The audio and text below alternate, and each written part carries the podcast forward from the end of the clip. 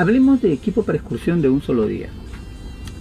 Bueno, aquí voy a hablar de las excursiones de naturaleza como las que hacemos con el Club de Exploradores, con aventura, digamos así. Recuerda que habrán salidas de naturaleza, de aventura, entre comillas, y salidas de naturaleza que serán realmente tours.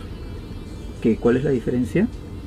A ver, a comienzos de los 90, cuando hacíamos la ruta de la cascada de Antacayo, mal llamada Antancayo, caminábamos por senderos de cabras con sumo cuidado y siempre buscando un nuevo camino, pues la lluvia puede haber derrumbado nuestras rutas. Hemos ido por el cauce, por la margen izquierda como hoy se hace, e incluso hemos ido por la margen derecha, muy muy peligroso. Siempre abriendo ruta. Hoy en día hay caminos empedrados, folletos y una garita turística.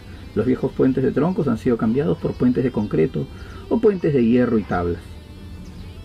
Otro ejemplo, cuando íbamos en los 90 a Huancaya con los primeros grupos turísticos, en los 80 íbamos, pero era zona roja, no había carretera, todo era trocha, solo había un servicio de transporte regular una vez por semana, los sábados, y un camión que llevaba víveres a las tiendas los miércoles. No habían senderos, para recorrer tenías que aventurarte, no había restaurantes ni hospedajes excepto el de la municipalidad para los trabajadores, y cuatro camas que te alquilaban en una casa. Cuando decías Huancaya, la gente te miraba y te decía, ¿Huancayo? Hoy suben cientos de turistas los fines de semana, hay decenas de hospedajes y restaurantes, hay servicios de guiado. Las pistas son poco menos que adecuadas. Sí, hay diferencia, por supuesto. Si vas a subir un tour contratado por una agencia, no harás una verdadera excursión de naturaleza. Será un tour de naturaleza, y en este caso no necesitarás muchas de las cosas que describo, pero nunca estará de más y no ocupará mucho sitio. Total, tendrás un carro contratado. Pero si haces verdaderas excursiones, entonces lo que te menciono es lo que realmente vas a necesitar. Hablemos pues del equipo personal para excursiones.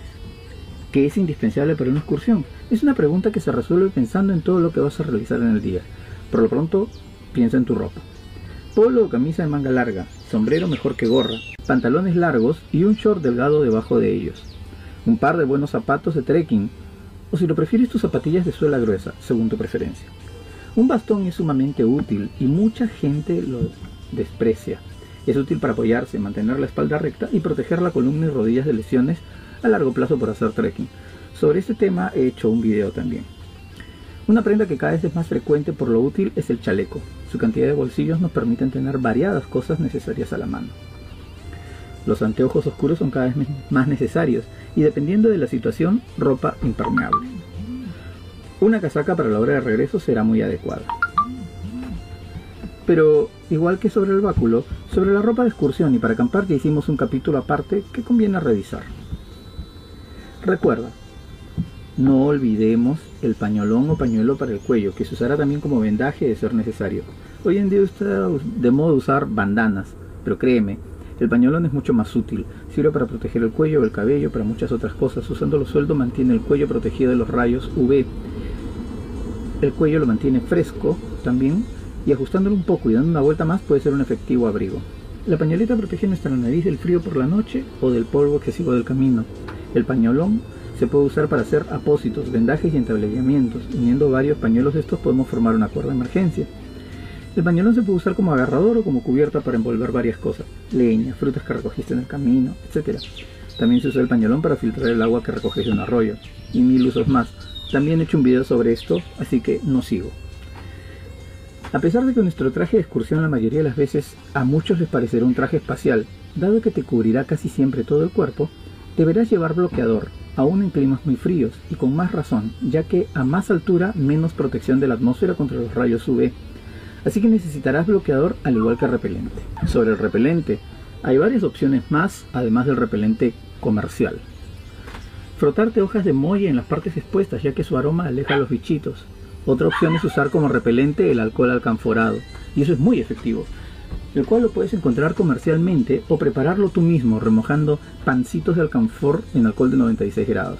En todo caso también el humo de una fogata funciona como repelente muy efectivo y su olor penetrante mientras perdure en nuestra ropa nos seguirá protegiendo parcialmente. No olvides tus medicinas personales y mejor tu propia ficha médica sobre todo si consignas instrucciones personales específicas. Tú sabes, por cualquier accidente. Siempre lleva una navajita o un cuchillo o incluso un machete. Abrir trocha, cortar leña, cortar cuerdas, etc. Siempre es útil. Los guantes te ayudarán a coger cosas calientes, Acomodar la fogata, levantar piedras del piso que pueden tener insectos venenosos, apartar plantas urticantes, recoger leña con espinas, rapelar, uff, para muchas cosas. Una cuerda personal, cuerda preferentemente de nylon de 9 a 12 milímetros de 4.5 a 6 metros de largo, que servirá para atar cosas adicionales, unir varias cuerdas, si tus compañeros también tienen cuerdas similares, y a formar una cuerda larga de emergencia. Como sillarín o arnés improvisado para poder hacer rapel, te servirá para construir refugios. Revisa el capítulo especial que he hecho sobre este tema de cuerdas. Debe llevar fósforos de encendedor por si deseas hacer una fogata o de repente para sellar algo. Así sea de día lleva una linterna, ya que puedes hallar una cueva o puede que algún objeto caiga en un agujero y claro, puede que algo salga mal y debes pernoctar. Así me ha pasado varias veces.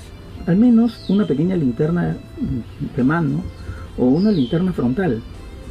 Ojo, una linterna clásica de mano puede sujetarla a tu muñeca con una pulsera elástica o un par de colets, o a tu sombrero o casco con un elástico, o al hombro de tu mochila también con elásticos. Sí, hay muchas formas, ¿no? O atarla por último. Bien, la brújula. La brújula siempre nos permitirá orientarnos, tomar rumbos a puntos interesantes, a triangular nuestras posiciones. Así podemos hacer registros también. Un frasquito con un gotero de lejía y dos botellas de medio litro para potabilizar y transportar agua que recojas de los arroyos. No te olvides filtrarla. Lee el capítulo sobre agua en nuestra página web. Un plástico grande delgado de aproximadamente 2x2, o mejor si es una manga de 1x2 lo usaremos como poncho impermeable de el caso, como refugio de vivac en caso de emergencia. Podrás usarlo para extraer agua de las plantas en caso de verdadera supervivencia. También te será útil para sentarte sobre el piso húmedo. Todo esto te lo menciono porque ya he pasado por esto y tengo alguna experiencia como explorador. Esperemos que este video te haya servido. Síguenos en nuestras redes sociales, síguenos en nuestro canal de YouTube, visítanos en nuestra página web. Soy Daniel López Mazzotti, el búho mayor, presidente del Club de Exploradores, y me despido de ti diciendo como siempre, bien preparados.